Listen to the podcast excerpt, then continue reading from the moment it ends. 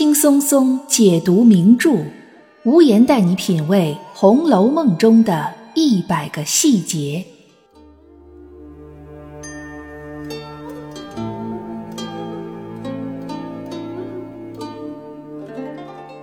各位听友，大家好，欢迎收听《红楼梦》中的一百个细节之人物关系系列，我是暗夜无言。《红楼梦》前八十回的回目标题呢，都拟得非常雅致。而且能够很概括的告诉我们这一回会有哪些人物出场，有哪些主要的故事情节。绝大多数的回目标题，我们是通过这一回的内容就能读懂它的。但是不排除有个别的回目标题，一直到今天为止，大家的观点还没有得到统一。其中，我觉得最典型的就应该是第三十一回：撕扇子做千金一笑，因麒麟伏白首双星。当然。大家有争议的是第二句“因麒麟伏白首双星”这八个字究竟在告诉我们什么样的信息？史湘云身上是有麒麟的，伏白首双星，未来史湘云会跟谁共白首、共白头呢？这个双星指的又是谁呢？这个里面就有很多的争议了。有人说呢，这个双星指的是史湘云和魏若兰，魏若兰就是史湘云未来的夫君。在书中也有一回提到史湘云已经定亲了，那么这个人呢，就是魏若兰。这是根据脂砚斋给我们透露出的一些脂批的信息得到的这样的一个结果。魏若兰这个人在《红楼梦》的前八十回中其实也是出现过的，在秦可卿的葬礼上，但是呢，只出现了一个人名，还不是一个名人。甚至在书中当提及到史湘云已经定亲的时候。都没有具体的提到是谁家的，不像是提到薛宝琴定亲的时候，直接就说了是梅翰林家，对吧？我们至少还知道一个姓。那如果没有脂砚斋批下的这一句话，我们就不知道魏若兰原来跟史湘云竟然还有这样的缘分，甚至在八十回之后还有魏若兰设仆这样的故事情节。那具体写了些什么呢？我们就不得而知了。总之呢，有相当一部分人认为，因麒麟伏白首双星，伏的是史湘云和魏若兰。因为魏若兰这个人太模糊了，所以我没有办法去分析她。如果分析的话，那就全都是我的想象，就谈不上什么从文本出发了，因为我根本就没有文本。但是也不乏有一部分人认为，因麒麟伏白首双星，说的并不是魏若兰，而是贾宝玉。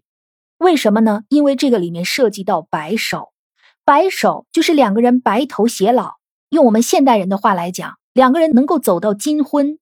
可是实际上，我们知道史湘云她最后的人生结局是湘江水逝，楚云飞。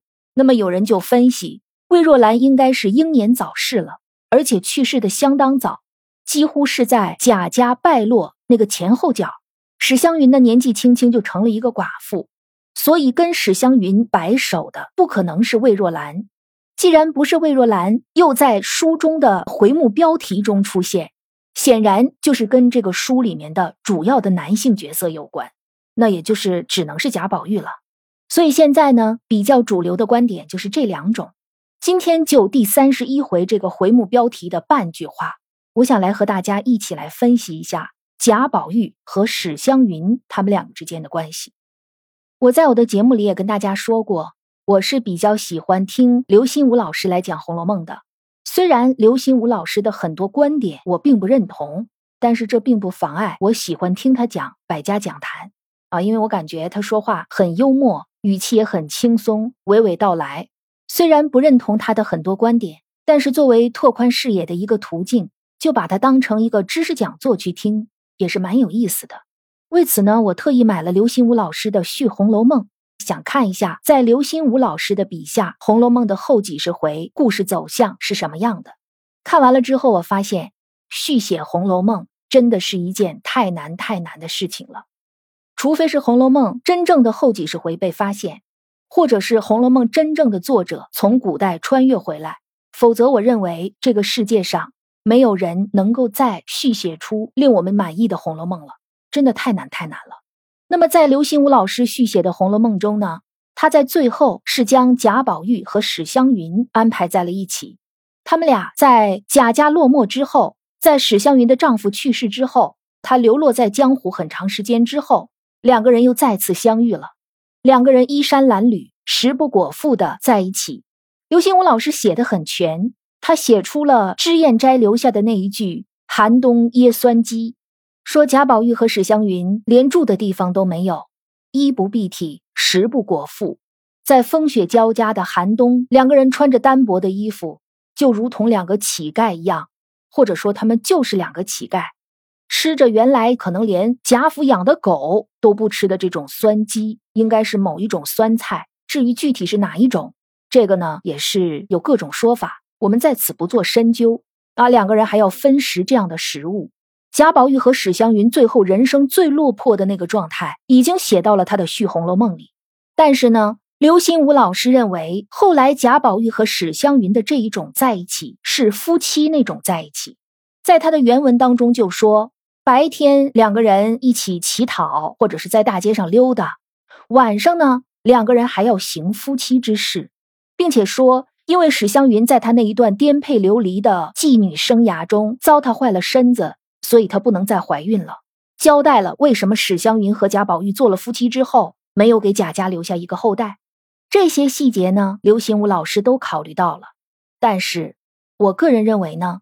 贾宝玉和史湘云在他们人生最落魄的时候是有可能相遇的，也有可能在一起相依相偎，一起乞讨啊，一起回忆过去啊。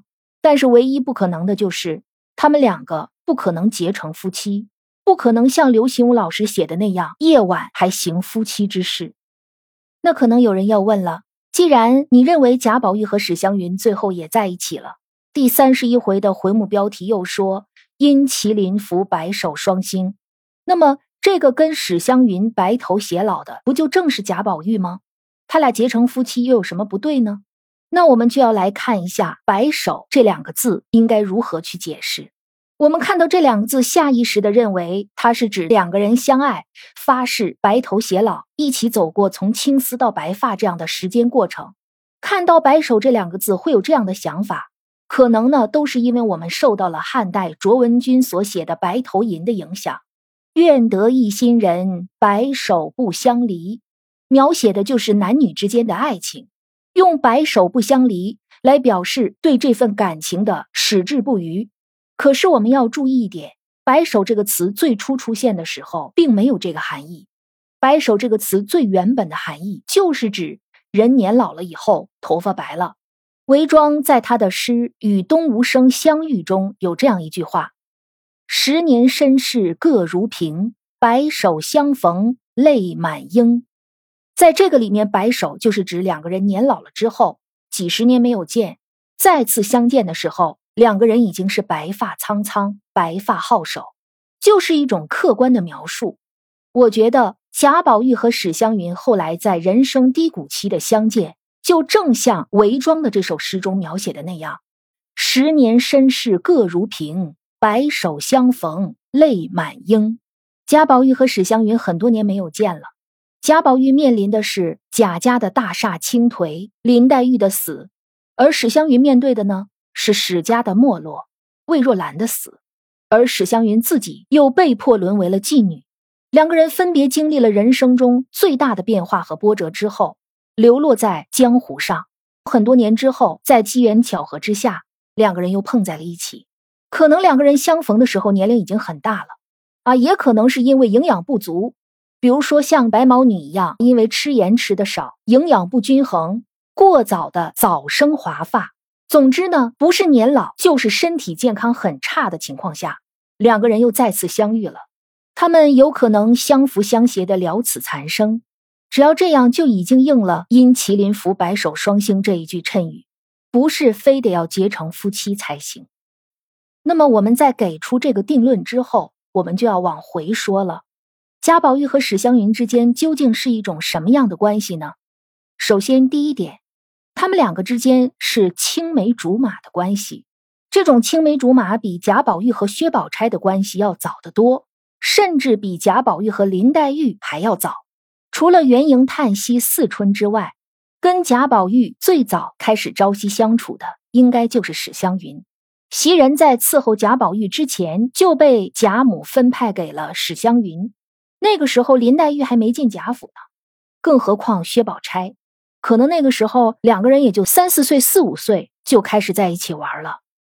我们看现代的一些言情剧或者是古偶剧，会发现经常有这样一个桥段，说是竹马比不上天降，什么意思呢？就是跟主人公从小一起长大、青梅竹马的异性。一直以为自己在对方的心目当中是无可替代的，结果长大了之后呢，忽然有一天突然出现了一个意中人，两个人那么默契，那么契合。这个时候发现后出现的这个人才是真爱，这个叫天降。经常会有这样的桥段嘛，天降比不上竹马，主人公啊他就变心了。那么对于贾宝玉来说，史湘云就是他的竹马，林黛玉、薛宝钗都算是后来的天降。你别看书里面说贾宝玉和林黛玉是从小一起长起来的，但这个从小没有史湘云的时间那么久。那从这儿呢，我们可以看出《红楼梦》作者他非常有个性，也非常有想法的一面。对于《红楼梦》的作者来说，无论是竹马还是天降都不重要。你是竹马也好，你是天降也罢，都不会因为这些原因就成为主人公的真爱。真正能成为主人公真爱的是什么样的人呢？是跟他心意相通的人，是跟他心心相印的人，是这个世界上最理解、最了解他的人。只要有这样的情感关联，这样的情感纽带，至于他是什么竹马还是什么天降，那重要吗？不重要。所以贾宝玉他心里的那个人，既不是作为竹马的史湘云，也不是天降中令所有人都觉得特别好的宝姐姐。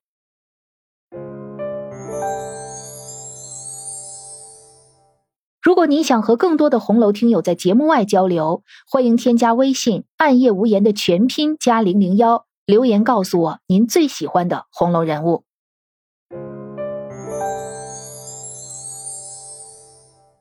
我想，这也就是为什么作者要给林黛玉安排了这样一个盛大的出场。通过林妹妹的视角，我们看到了贾府内部的富丽堂皇，看到了贾府的人丁兴旺。也看到了贾府不同人的不同的性格，这个当然是一种写作的手法，啊以林黛玉的视角来给我们呈现一些重要的背景，让一些重要的人物得以出场。但是其实这个视角放在谁身上也都可以，可是作者呢就把它放在了当仁不让的女主人公林黛玉的身上。为什么？因为他要给贾宝玉和林黛玉的相见营造一个足够郑重的氛围。而宝姐姐的出场呢，是由她的哥哥薛蟠造成了一起人命官司作为一个引子，是一件很不光彩的事情，也并没有写任何有关于迎接仪式的笔墨，就直接贾政的一句话就把薛家母女安排在了梨香院了，仅此而已。然后下一次宝姐姐再出现的时候，就已经是大家跟她都很熟了，人人都觉得待遇不及，对吧？中间就没有什么过渡性的描写了。很省笔墨，那么再看史湘云呢，就更省笔墨。她的第一回出场就是在书中的第二十回，一出场大家就都认识这个人，都很熟。史湘云跟薛宝钗也很熟，跟林黛玉也很熟，跟贾宝玉那就更熟了，完全没有任何过渡。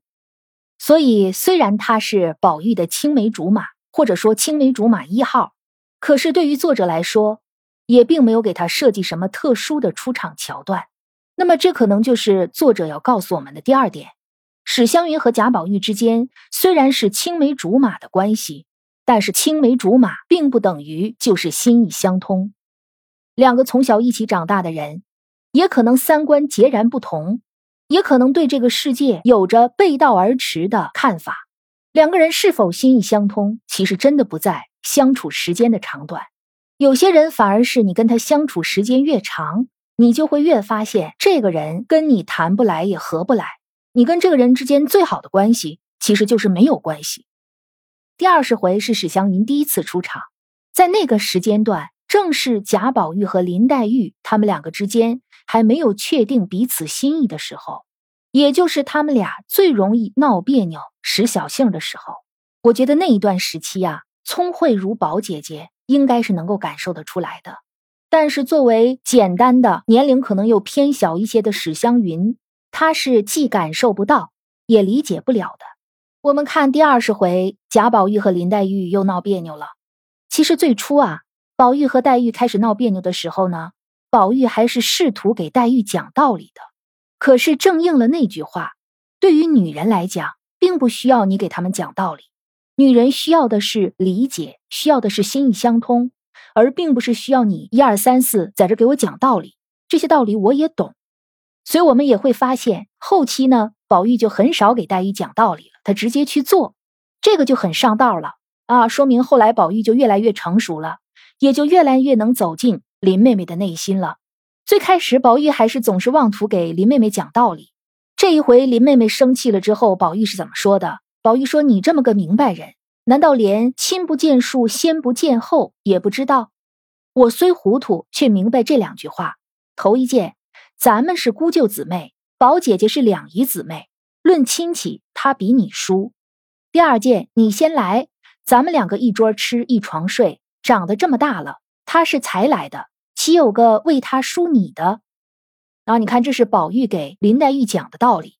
我们先不说他讲的这个道理对不对，我们看他说的这两点。第一个呢，是从亲戚的远近上来论，他认为宝姐姐跟他亲戚远，林妹妹跟他亲戚近，所以他跟林妹妹更亲近。如果按照宝玉的这个逻辑呢，那史湘云就更远了。史湘云是贾母的侄孙女儿，那跟宝玉呢，只能算上是拐着弯的表妹。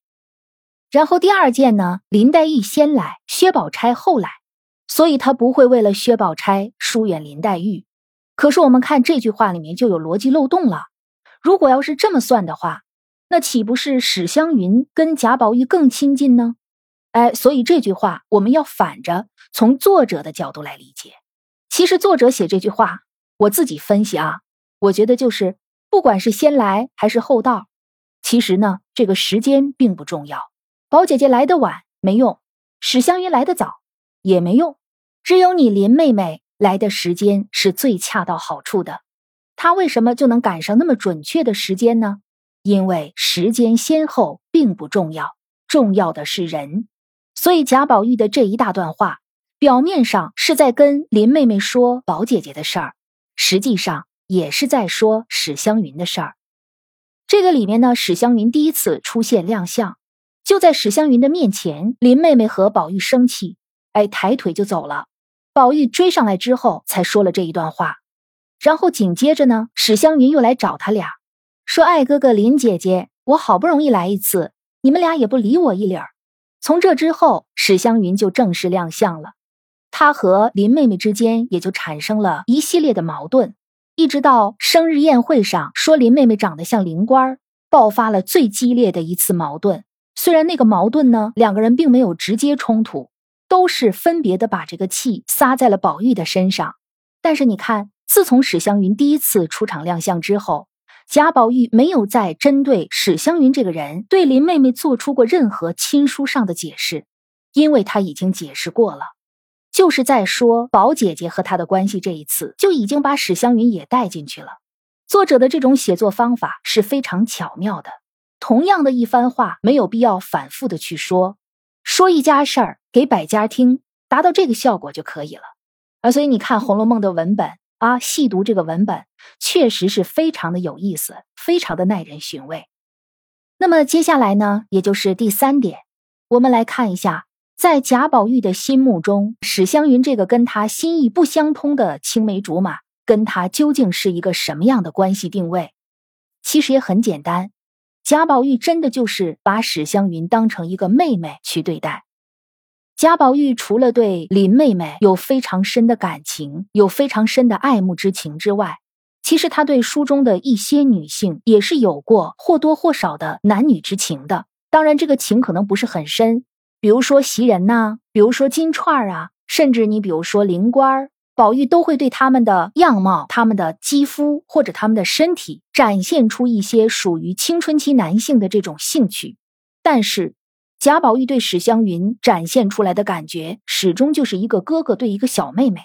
这个在书中的第三十一回有一个细节。第三十一回呢，史湘云又来了，宝玉就来看她，黛玉就说呢：“你哥哥得了好东西等着你呢，指的就是那个金麒麟。”史湘云很单纯，就问什么好东西。宝玉说了这样一句话：“宝玉说，你信他呢？几日不见，越发高了。你信他呢？”这句话实际上是对林黛玉说的，其实是带有一定的戏谑、暗戳戳的调情的意味。虽然是对着史湘云说这句话，但是话锋所指是指向林妹妹的。那么转过头来，宝玉对史湘云这个人说的话是什么呢？说几日不见，越发高了。这不就是一个大哥哥对一个小妹妹的口吻吗？哎，你见着你对象的时候，你肯定不会说：“哎呀，这一个假期没见，你又长高了。”我们一般关注孩子，才会关注说这孩子长高了。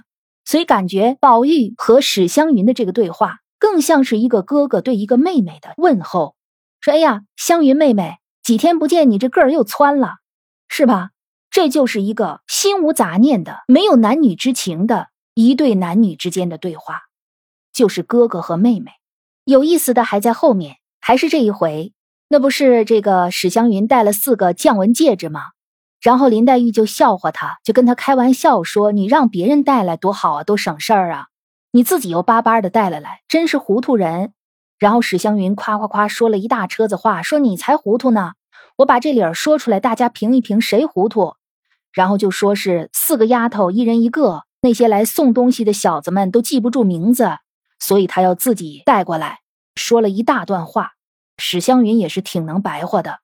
众人听了呢，肯定都捧他的场嘛，说果然明白。然后宝玉说了一句话，注意这句话啊，宝玉说还是这么会说话，不让人。这句话我们能充分的感觉到，宝玉其实是很了解史湘云真正的脾气秉性的。贾宝玉和史湘云是青梅竹马，但是他们两个并不心意相通。他们两个不心意相通的原因在哪儿呢？在于史湘云不了解贾宝玉，贾宝玉相对于来讲，他更了解史湘云一些。正因为他了解史湘云，所以他才知道史湘云不是自己的那盆菜，也不是自己的那杯茶，她就是自己的一个亲爱的小妹妹。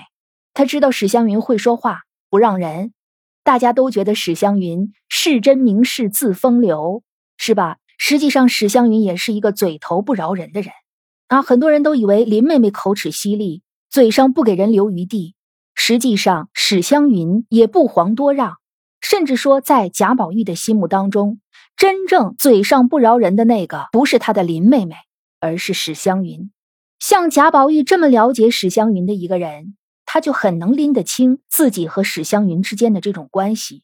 贾宝玉固然会对每一个年轻漂亮的女性呵护爱护，这是因为他在《红楼梦》当中的人物设定。但是真正涉及到心意相通，涉及到厮守终生，涉及到自己心尖尖上的那个人，那就只有林黛玉。所以我们可以想象，贾宝玉把史湘云一直当成自己的妹妹。而且他们两个之间呢，并没有那种彼此融会贯通的理解和默契，甚至有的时候在讨论到某一件事情的时候，会话不投机半句多。就是这样的两个人，他们有可能在一起做个伴儿，但是成为夫妻，还像刘心武老师那样写的是夜晚还要行夫妻之事，这个是我无法想象的。尤其是他们两个已经成为乞丐了，身上无寸缕，头上无片瓦。在这种情况下，还有心思惦记着夫妻之事，每天不是应该先想着如何活下去吗？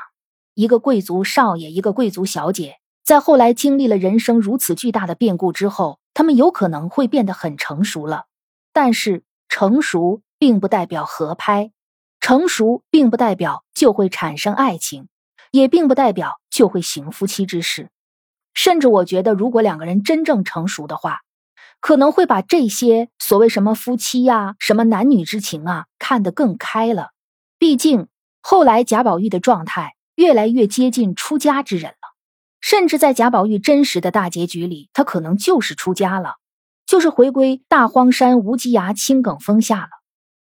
那么说到这儿呢，可能有朋友又会有疑问了：既然你说贾宝玉和史湘云就是比较单纯的兄妹关系。两个人在彼此对方心目中也从来没有产生过男女之爱，那么麒麟又为什么会出现呢？其实麒麟这个意象的出现是非常有必要的，而且它出现并不仅仅是为了史湘云一个人出现。我们知道贾宝玉捡的这个麒麟，后来很可能被史湘云送给魏若兰了。但是呢，这个东西并不是魏若兰她本来就有的，而是通过贾宝玉、史湘云、魏若兰这样一个传递的过程。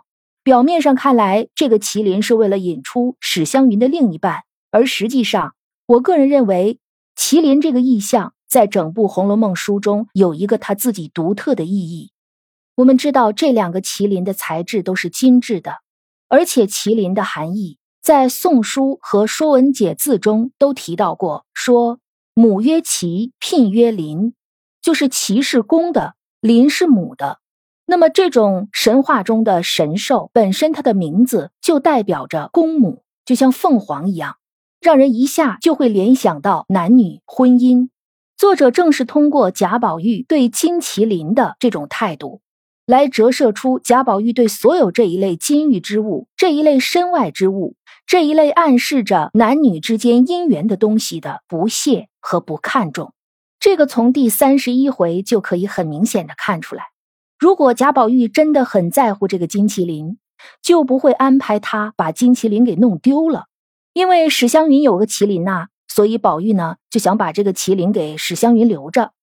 后来第三十一回，史湘云到了贾府，宝玉碰见他之后呢，就笑着对他说：“哎呀，你该早来，我得了一件好东西，专等你呢。”说着，一面在身上掏摸，掏了半天，呵呀了一声，哎，不见了。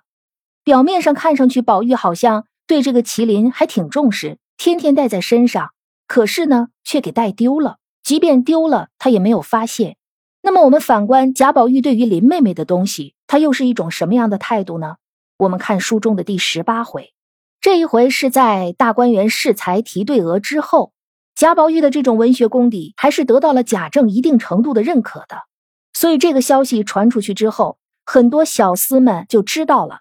趁着这个机会呢，向宝玉求赏，就趁机把宝玉身上的东西能摸的就都给摸走了。那个时候，他跟黛玉都住在贾母那里，两个人住的离得非常近。袭人一见宝玉身上所带的东西一件都没有了，就笑着说：“哎呀，你这东西又是被那些没脸的给解了去了。”林妹妹呢，在那屋就听见了，走过来一看，果然一件无存，当时就生气了，说：“你明儿再想我的东西，可不能够了。”一生气，回到房间，将宝玉前日烦他做的那个香袋已经做了一半了，然后赌气拿过来就给搅碎了。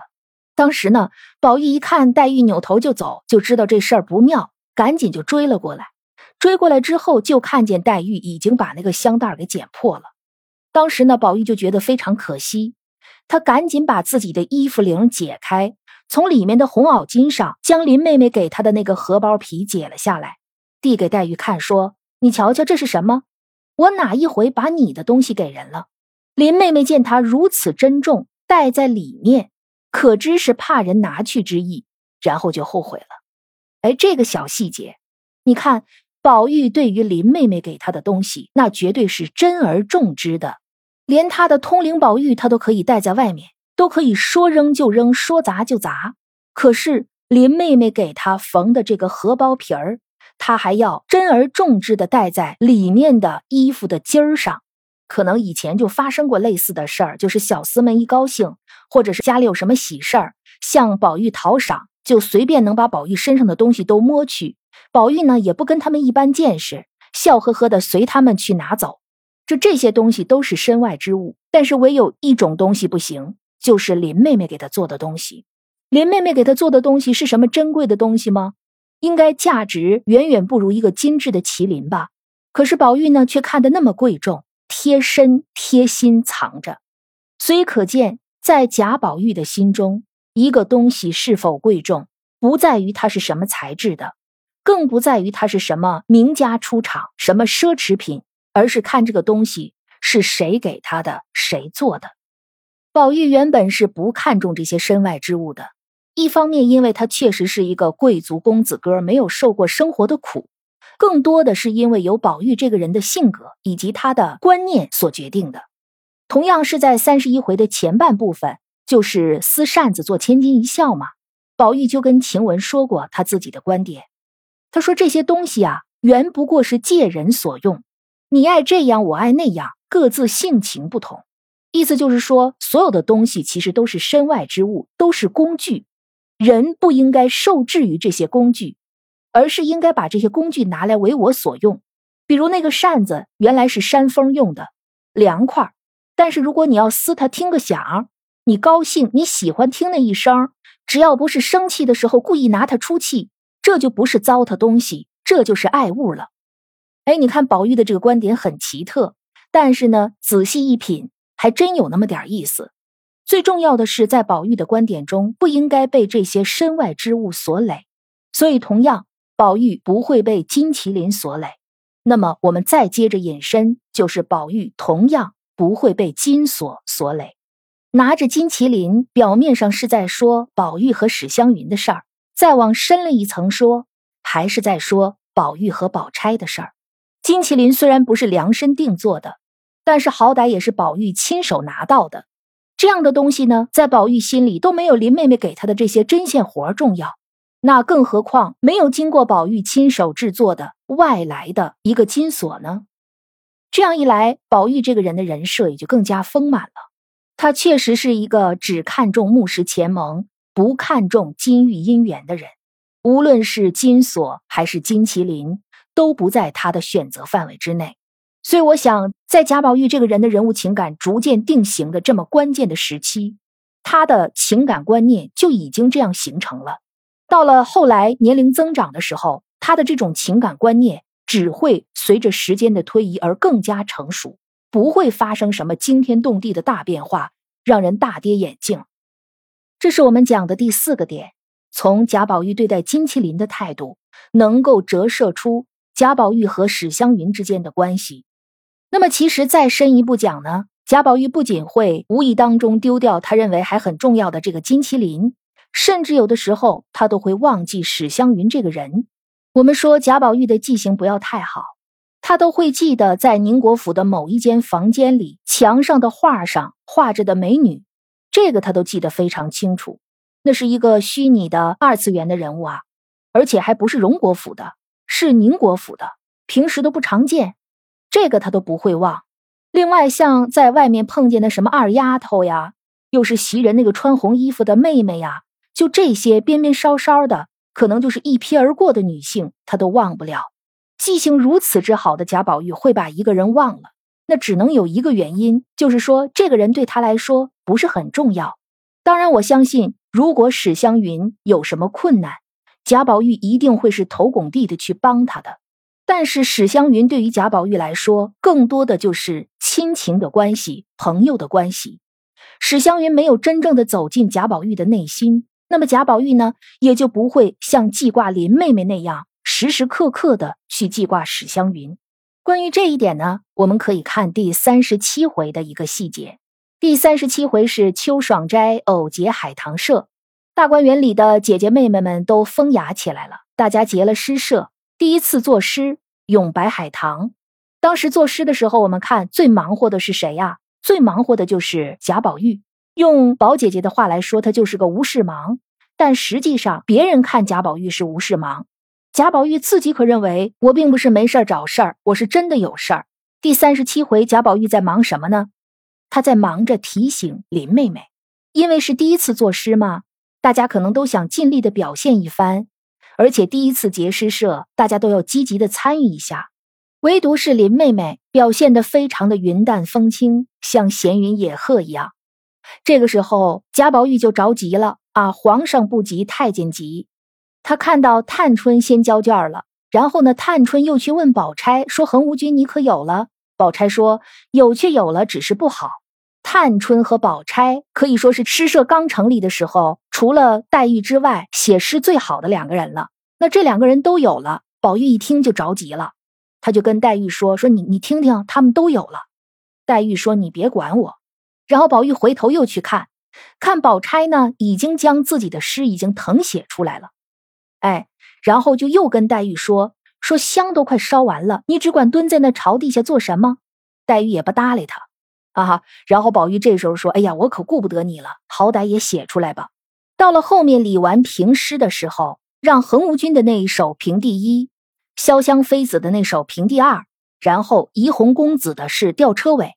宝玉说评的非常公正啊，但是呢，横无君和潇湘妃子这两首，希望你还要斟酌一下，什么意思呀？怎么斟酌呀？那不就是一和二倒个个吗？宝玉在这个地方根本不关注自己的诗做的怎么样，也不关注其他人做的怎么样，他只关注他的林妹妹，满心满眼的都是林妹妹。这个就跟同一回后面形成了一个鲜明的对比。后面呢是袭人要去给史湘云送东西，然后等到宝玉回来之后，袭人就把打发宋妈妈去给史湘云送东西这个事儿就告诉了宝玉。宝玉这个时候才拍手说道：“哎呀，偏忘了他！我自己就说心里好像有件事儿，但是想不起来。幸亏你提起来，那么咱们就请他去。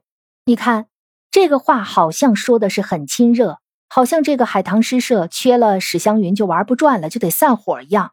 但是实际上，宝玉都已经把史湘云忘得死死的了，甚至到什么程度呢？他就觉得心里有件事儿，但是死活想不起来。这种情况在对林妹妹身上是绝对不可能发生的。你就看吧，这个诗社如果没有林黛玉去，宝玉还能打得起精神来吗？如果一个人的心里真正有一个人，真正把这个人放在自己的心尖尖上，是不可能忘到这种地步的。其实这个地方呢，就已经很清楚的说明了贾宝玉和史湘云的真正关系。最后呢，我们来总结一下：史湘云在贾宝玉的生命中出现的是非常早的，早于林妹妹，也早于宝姐姐。但是那一句“因麒麟伏白首双星”，所谓白首，并不意味着。贾宝玉和史湘云就结成了夫妻，他们两个人也可能是到老了就做个伴儿，就像哥哥和妹妹一样。因为青梅竹马并不等于心意相通。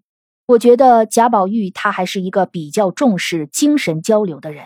赤条条来去无牵挂嘛，又回归到了这个本质，成为了另外一个维度的茫茫大事渺渺真人。好的，如果您喜欢我的节目，欢迎给节目点赞打赏。也请您把喜马拉雅的月票投给我，支持我继续原创。此外，您还可以加入我的西咪团，入团之后，所有的付费节目可以免费听，抢先听节目也可以立刻收听。入团的方式在我的主播首页，大家可以点击我的头像进去找到。我是暗夜无言，让我们下期再见。